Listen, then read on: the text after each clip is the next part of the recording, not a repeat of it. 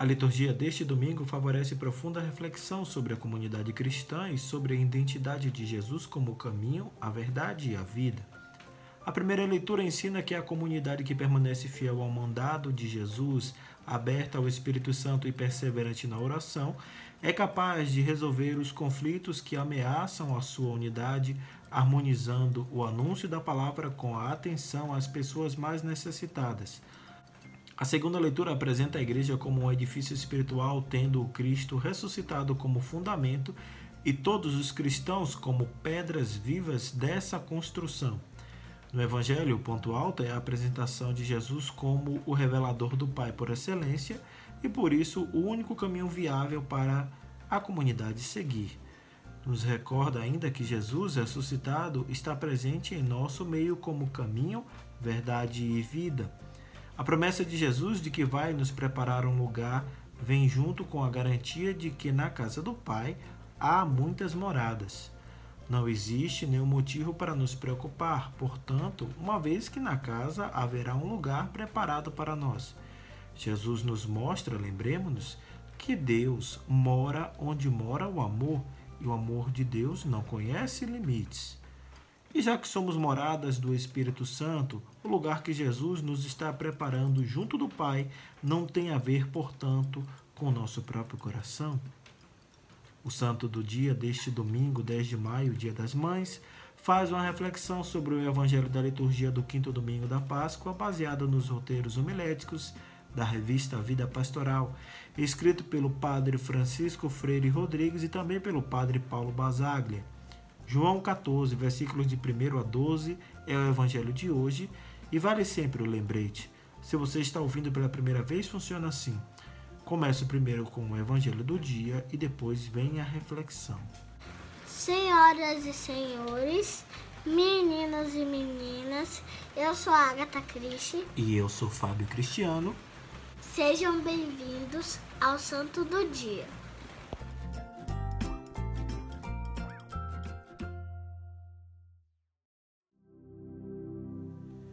Leitura do Evangelho de Nosso Senhor Jesus Cristo segundo São João. Naquele tempo, Jesus disse a seus discípulos: Não se perturbe o vosso coração. Tendes fé em Deus? Tendes fé em mim também. Na casa de meu pai há muitas moradas. Se assim não fosse, eu vos teria dito: Eu vou preparar um lugar para vós, e quando eu tiver ido preparar-vos o lugar, voltarei e vos levarei comigo, a fim de que onde eu estiver estejais também vós e para onde eu vou, vós conheceis o caminho. Tomé disse a Jesus: Senhor, nós não sabemos para onde vais. Como podemos conhecer o caminho? Jesus respondeu: Eu sou o caminho, a verdade e a vida. Ninguém vai ao Pai senão por mim. Se vós me conhecesses, conheceríeis também o meu Pai, e desde agora o conheceis e o ouvistes. Disse Filipe: Senhor, mostra-nos o Pai, e isso nos basta. Jesus respondeu: Há tanto tempo estou convosco e não me conheces, Filipe. Quem me viu, viu o Pai. Como é que tu dizes, mostra-nos o Pai? Não acreditas que estou no Pai e o Pai está em mim? As palavras que eu vos digo, não as digo por mim mesmo, mas é o Pai que, permanecendo em mim, realiza as suas obras. Acreditai-me, eu estou no Pai e o Pai está em mim. Acreditai ao menos por causa destas mesmas obras. Em verdade, em verdade vos digo: quem acredita em mim fará as obras que eu faço e fará ainda maiores do que estas, pois eu vou para o Pai. Palavra da salvação.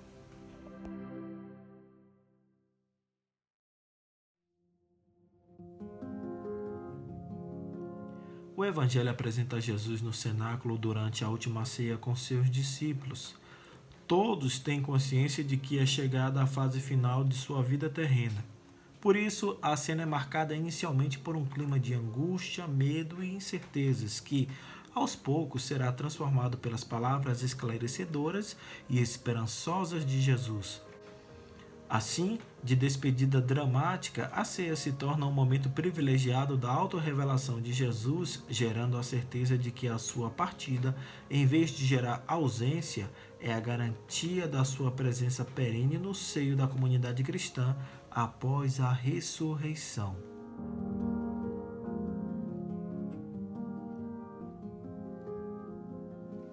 Antes de tudo, Jesus ensina aos discípulos que para superar os medos e angústias na comunidade é necessário ter fé. Em seguida, anuncia que na casa do Pai há muitas moradas preparadas por ele graças à morte e ressurreição e destinadas a toda a comunidade de discípulos. Em um movimento de partida-retorno, Jesus garante aos discípulos que estará sempre com eles, habitando as mesmas moradas que eles na casa do Pai. Ao contrário de como vem geralmente interpretado, a casa do Pai aqui não significa os céus, mas a própria comunidade cristã e as muitas moradas são a diversidade de dons e carismas, serviços e ministérios que a compõem e são indispensáveis para a sua existência. Temos aqui uma mudança radical de paradigma. O Pai já não habita no templo de pedras, como acreditavam os judeus, mas na comunidade cristã e no coração de quem aceita seguir o caminho que é Jesus.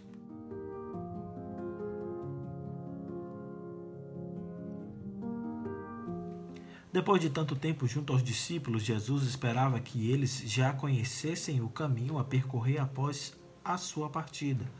Da ignorância deles nasce rico diálogo, iniciado por uma pergunta de Tomé a respeito do destino de Jesus e do caminho que eles devem seguir, cuja resposta é uma das mais profundas revelações de Jesus em todo o Evangelho. Eu sou o caminho, a verdade e a vida. Além de reforçar sua condição de único mediador entre a humanidade e o Pai, com essa resposta, Jesus diz que é tudo para a comunidade. Essa não necessita de nada que não esteja relacionada à sua pessoa. O itinerário que a comunidade deve percorrer é a sua própria trajetória de vida, por isso ele é o caminho. Tudo o que a comunidade deve anunciar é o que ele mesmo ensinou com as palavras e sinais, por isso ele é a verdade e a vida a ser vivida é conforme aquela que Jesus doa em abundância por amor e por isso ele é a própria vida. A expressão caminho, verdade e vida, portanto, é a síntese da pessoa de Jesus e de tudo o que a comunidade necessita para ser a verdadeira casa do Pai.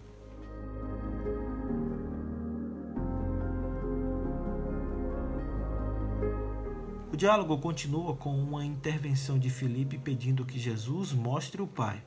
A resposta de Jesus soa como um lamento, pois àquela altura desconhecer o Pai significa não ter ainda assimilado os seus ensinamentos e a sua própria pessoa, uma vez que ambos vivem em perfeita unidade.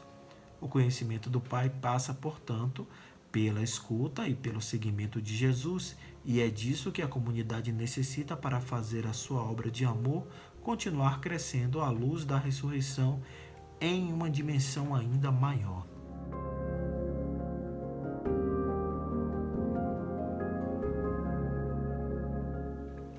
A certeza de que Jesus é o caminho, a verdade e a vida significa que ele deve ser o referencial para todas as dimensões da vida eclesial. Quando a comunidade absorve essa certeza, torna-se a casa do Pai, com moradas suficiente para todas as pessoas mediante a diversidade de carismas e serviços que visam sempre ao bem comum. A atenção aos mais necessitados é um dos sinais que indicam se uma comunidade realmente é a casa do Pai, uma construção viva que tem o Cristo ressuscitado como pedra angular.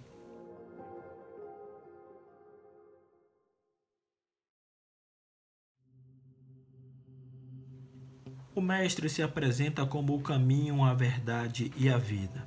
Jesus não é um mestre que ensina fórmulas, ele se apresenta e ensina como um modo de ser e agir, acolhendo os necessitados e sendo misericordioso com os sofredores. Seu caminho é o caminho até a cruz da doação total, o caminho que chega à ressurreição e ao próprio Pai. Suas palavras e ações revelam sua fidelidade à missão que o Pai lhe confiara. E aí está a verdade, na sua fidelidade ao Pai. A vida que ele oferece pela vida do mundo nos alimenta na caminhada e traz de volta a dignidade de filhos de Deus. Em outras palavras, Jesus ressuscitado é o verdadeiro caminho para a vida ou o caminho da fidelidade que leva à vida. Para chegar ao Pai, é preciso passar por Jesus, segui-lo no caminho que ele seguiu, assimilando sua vida e seu modo de ser, até que ele seja de fato o nosso caminho para a vida plena de Deus. Ressuscitado, ele continua conosco, preparando-nos um lugar. Somos morada do seu Espírito e nos gestos concretos e decisões do dia a dia permitimos que ele transforme nosso coração o amor que vivemos, as comunidades de fé que formamos, são a antecipação da morada eterna, onde Deus será tudo em nós.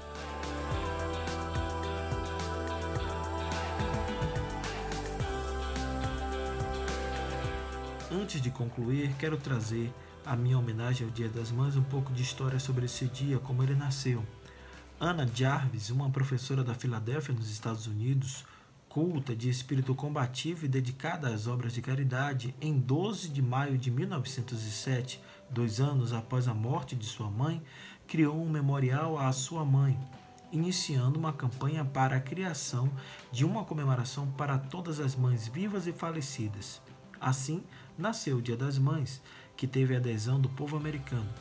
Em 1913, o Congresso recomendou a sua oficialização, que ocorreu no ano seguinte, determinando sua celebração no segundo domingo de maio. Em pouco tempo, a data foi aceita pela maioria dos países. No Brasil, a comemoração foi introduzida em 12 de maio de 1918 pela Associação Cristã dos Moços de Porto Alegre. Em 1932, Getúlio Vargas sancionou o Dia das Mães festejando no segundo domingo de maio. A todas as mães, as minhas felicitações. Muito obrigada pelas suas orações e sua audiência. Se você gostou desse podcast, encaminhe para quem você gostaria que ouvisse também. Feliz Dia das Mães! Que todas tenham um dia especial com saúde, carinho e alegria. Mãe, conheço o amor porque você existe. Você é o melhor presente que Deus me deu. Um beijo no coração de vocês. Feliz Dia das Mães!